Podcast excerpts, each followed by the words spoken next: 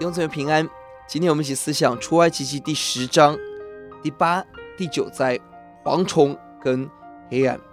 神对法老的审判可以说是逐步加剧的，从外在到身上，从局部到全面，从有逃避的警告、冰雹，到无法逃避的黑暗的降临。我们是悔改、经历神怜悯的器皿，还是坚持硬心？遭受神审判的器皿，法老一再表达愿意悔改，但并不是对上帝的顺服，而是出于对灾祸的惧怕。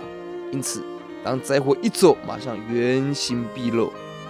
当神的管教临到的时候，却在以色列当中格外被保护。这样鲜明的对比，却没有提醒法老自己所做是何等的错误。弟兄姊妹，我们的悔改是真实在主里面认罪。还是只是逃避今天神给我们的刑罚呢？求主怜悯我们。十章第二节，神说，并要叫你将我向埃及人所做的事和在他们中间所行的神迹传于你儿子和你孙子的耳中，好，好，好叫他们知道我是耶和华。神行神迹的目的在哪里？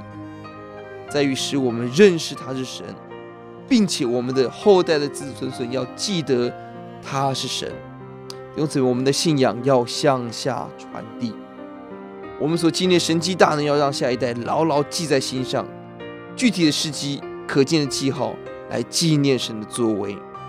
求主把这样的纪念神恩典的恩典给我们，给我们的后代。我们祷告，主呼求你帮助我们选择悔改。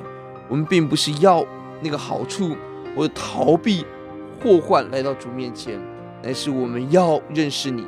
要明白你，要把你传给我们的后代，跟我们后代的后代，求主让我们世世代代遵行你的旨意，选择荣耀你，听我们的祷告，奉耶稣的名，阿门。